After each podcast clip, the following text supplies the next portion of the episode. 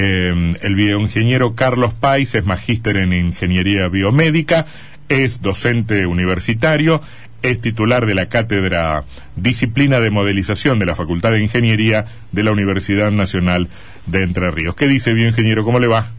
Pero bien, ¿usted? Muy bien, muy bien, muy bien. A ver, ¿me explica qué es este la modelización computacional y en este caso eh, aplicada a la pandemia? Bueno, sí. Eh, ¿Usted se acuerda que hacia julio, agosto año pasado, todo el mundo hablaba de esto de lo que era achatar la curva, este, de, casos y demás, amesetar la curva y demás. Bueno, todos esos son en general modelos matemáticos y pierden de vista, digamos, la, cuestión social que tiene que ver con con la, epidemiología, ¿no es cierto? O sea, la epidemiología no, no es solamente eh, la cuestión infectológica este, o la enfermedad, sino que intervienen muchos factores sociales que a veces son difíciles de, mapear, de, tener en cuenta en un modelo puramente matemático. A ver, eh, démelo con un ejemplo. ¿De qué cosa se olvida las matemáticas frente a una pandemia? Y que yo, de las costumbres sociales, por ejemplo. O sea, nosotros este, podemos tener una costumbre, que yo, que es tomar mate y, que por ahí es difícil de erradicar, que es bien de nuestra región y que por ahí no, no está en otras regiones o en otros lugares del, planeta. Claro. Este, y entonces, eh, tal vez se erradica esto de, de poder este, tomar mate uno solo sin, sin convidarlo, pero no es una e, esa no es una conducta social que se erradica de un día para otro. Digamos. Tiempo, digamos y e-, esa variable es un poco perdida de vista por el modelo puramente matemático. Exacto. Bueno, y, sí. Eh, hay muchas cuestiones vinculadas también, qué sé yo, a la clase social, a, los tipos de trabajo, eh, que sé yo, no es lo mismo una persona que, que trabaja encerrada, qué sé yo, frente a una computadora, a una persona que tiene un trabajo más social, este, en el que tiene que hablar con mucha gente o atender a mucha gente. Este, entonces, eh, esa persona que trabaja frente a una computadora va a contagiar mucho menos que este, aquel que atiende al público.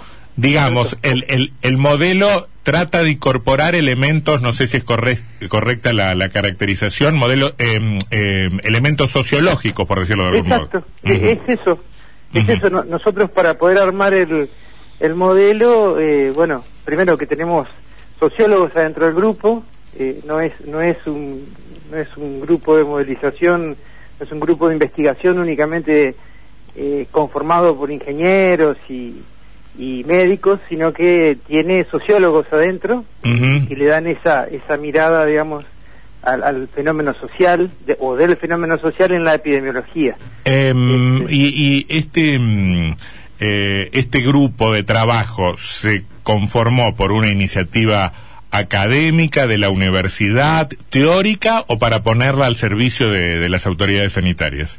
Claro, fue, fue para ponerla al servicio de las autoridades.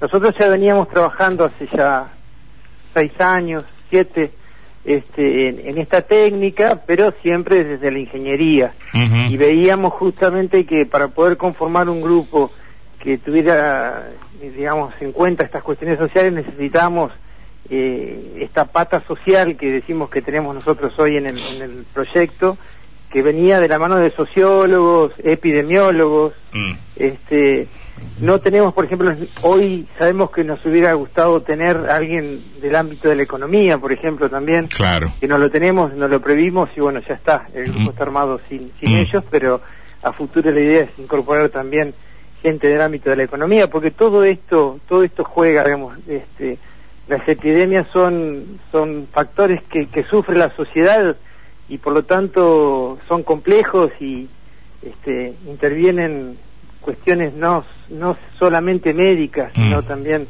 sociales y demás, ¿no? ¿Le están entregando la información al gobierno o preguntado de otra manera, quiénes pueden acceder a la, a la información, a vuestros cálculos, a vuestras proyecciones?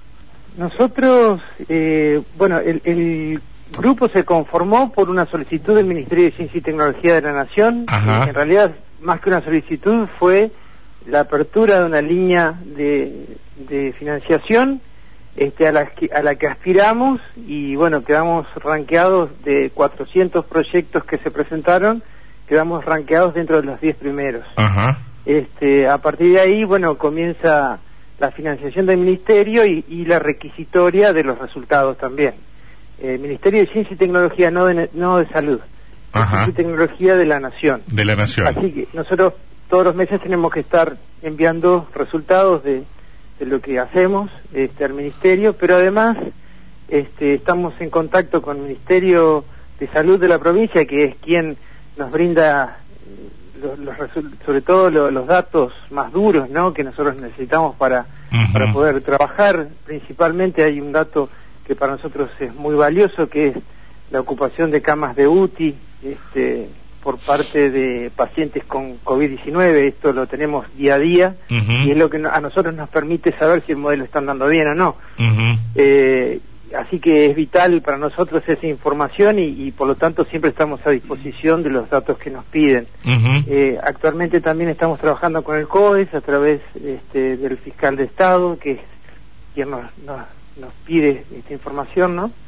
Este, y bueno, eh, en Santa Fe también, en este momento estamos trabajando sobre Santa Fe, eh, consiguiendo resultados para Santa Fe, y bueno, este, desde la ANLIS de Santa Fe, que es el Instituto CONI, este, hasta también el Ministerio de Salud de la provincia de Santa Fe. Carlos, Sí. sabemos que Sebastián Martínez te saluda, ¿cómo te va? Hola Sebastián. Sabemos ¿Cómo te que, que el, el informe de ustedes ha estado al menos en la mesa de las últimas reuniones de gabinete. ¿Qué pudieron encontrar en estos meses entre los resultados que ustedes predicen eh, y lo que pasa en la realidad con la cama de, eh, con la tasa de ocupación de terapia intensiva? va?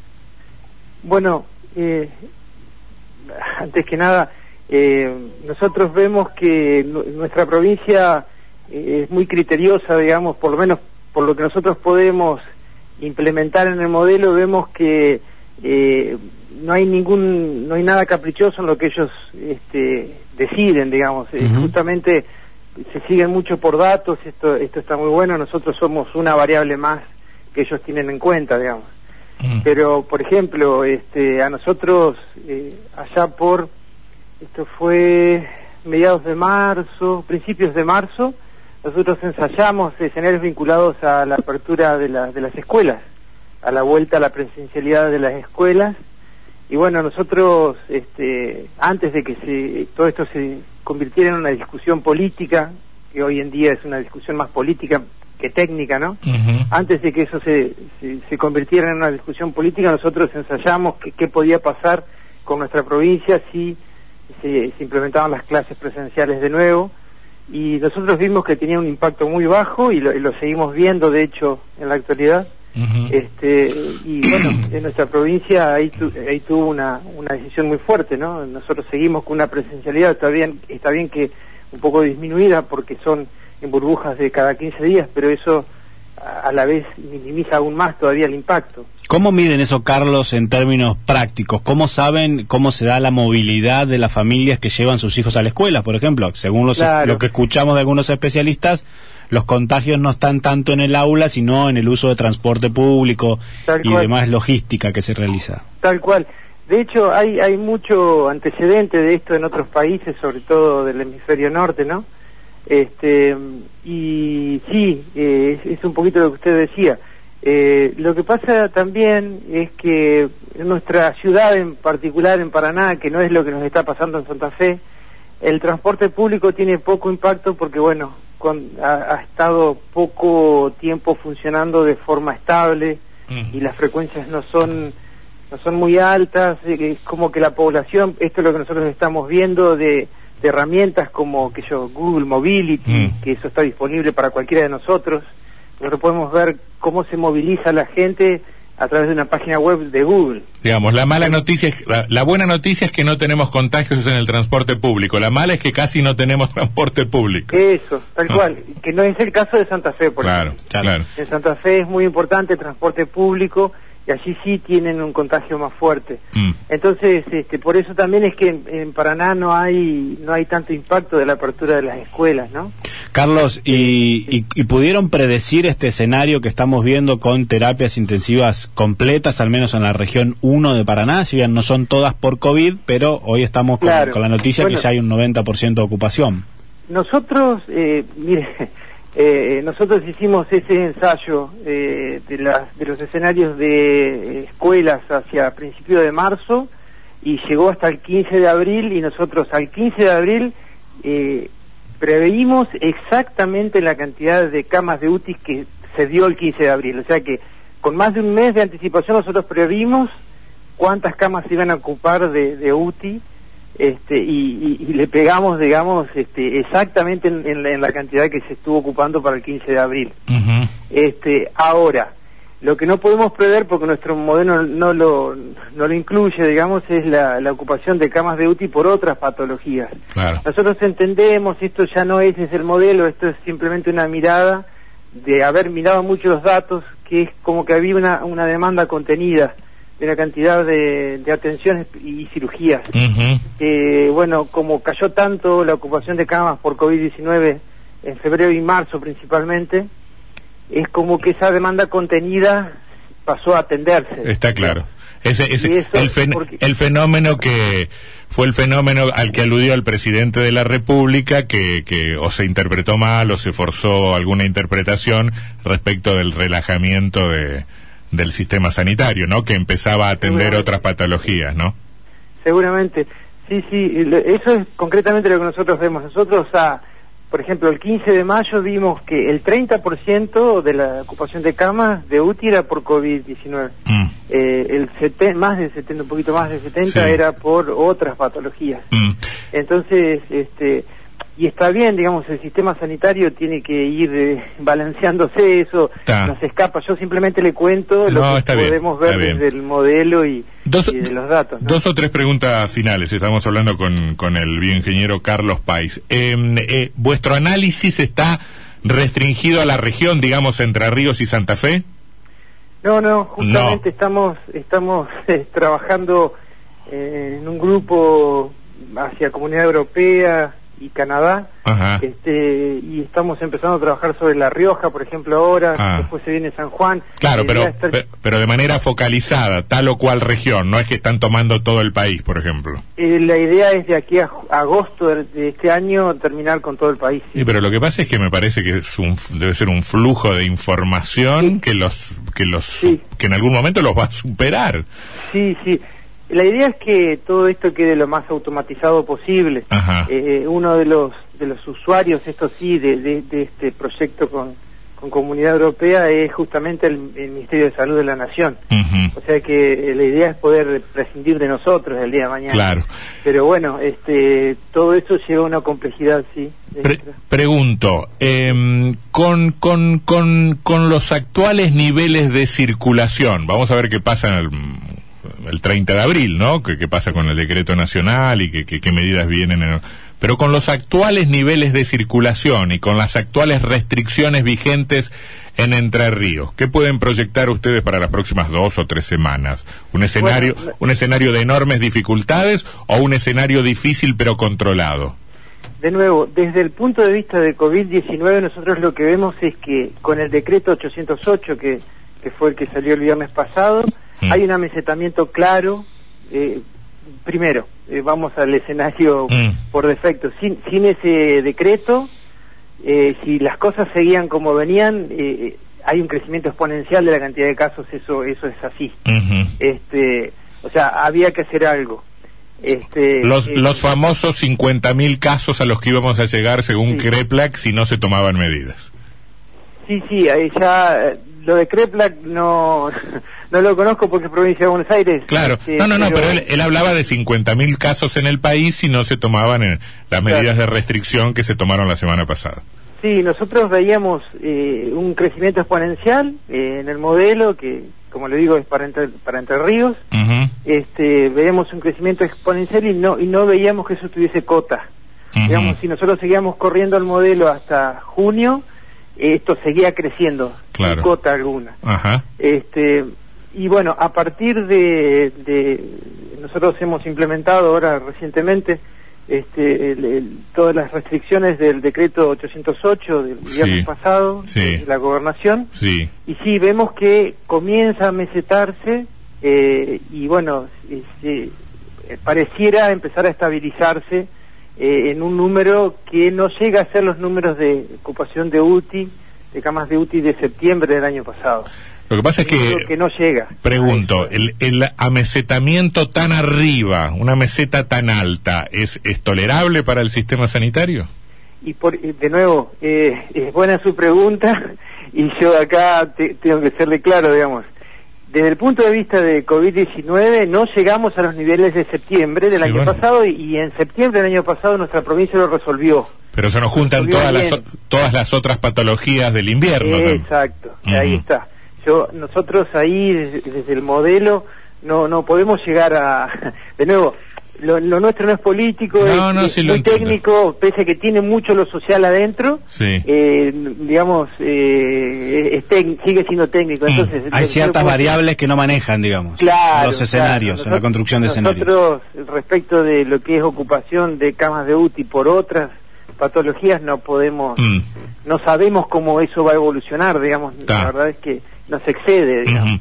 mi, mi, mi, última pregunta es la, la siguiente, lo, lo, lo, es, una suerte de desafío para que lo piense rapidito. ¿Qué, qué, qué, qué datos lo llevan al optimismo y cuáles al escepticismo o al pesimismo?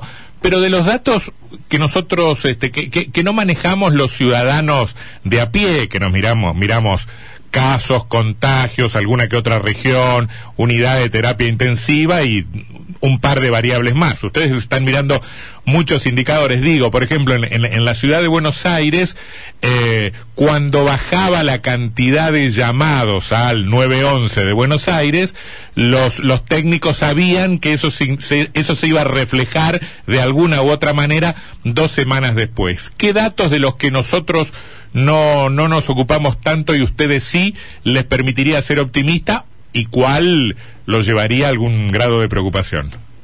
Bueno, nosotros en el modelo estamos empezando, eh, porque la verdad que parecía más sencillo de lo que resultó ser, estamos empezando a eh, modelizar todo lo que es vacunación.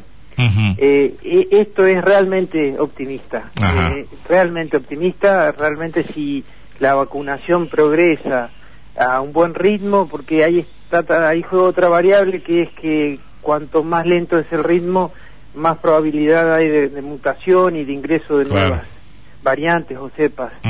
este, e, esto es realmente eh, realmente uno lo, pone muy optimista, realmente impacta fuertemente en la dinámica de la epidemia al extremo que puede desaparecer, digamos, o sea, si no fuese del todo optimista. Este, e, esto, esto, es, esto es claro, digamos. Y desde el punto de vista de pesimista, este, y qué sé yo, mire, eh, a mí me parece que mm, sería muy útil tener testeos. Yo soy muy, nosotros somos muy conscientes de que la nuestro país no tiene el nivel socioeconómico, digamos, eh, como para testear eh, a, fuerza bruta, digamos, a todo el mundo. Eso no se puede hacer, pero sí se podrían hacer testeos focalizados, digamos. Esto un poquito vinculado a lo que usted decía de las llamadas y demás. Se puede identificar dónde realmente, por dónde está pasando el mayor contagio y en todo caso testear mucho ahí porque eh, esta, esta enfermedad, por más que la, la vacunación ha cambiado un poquito esto, pero esta enfermedad sigue teniendo esta característica de los asintomáticos. Claro. Entonces uno puede no estar sabiendo y estar contagiando, digamos, eh, pero si estoy dentro del foco, y por más que no tengo síntomas, estoy dentro de lo que es el foco de por dónde está pasando el contagio, entonces conviene que me testeen y, entonces si estoy contagiando por más que no tengo síntomas, me aíslo y dejo de mm, contagiar. Está claro. Sería como una alternativa a la, mm. a la, a la vacunación, ¿no? Este... Está claro, está claro. Vienen las vacunas, más o menos nomás en, en los testeos. Eh, ingeniero, bueno, lo, lo vamos a seguir molestando porque nos parece de, de enorme utilidad tener una, una mirada, una mirada técnica, este, eh, eh, basada efectivamente en la ciencia, ¿no? Hay mucho que, hay muchos que tocamos de oído y me parece que, que los datos duros, este, pueden ser la mejor guía para, para la adopción de, de decisiones. Le, le agradecemos su gentileza, ¿eh? muy amable. Pero por favor, a su disposición. Hasta luego. Cuando quiera. Hasta luego.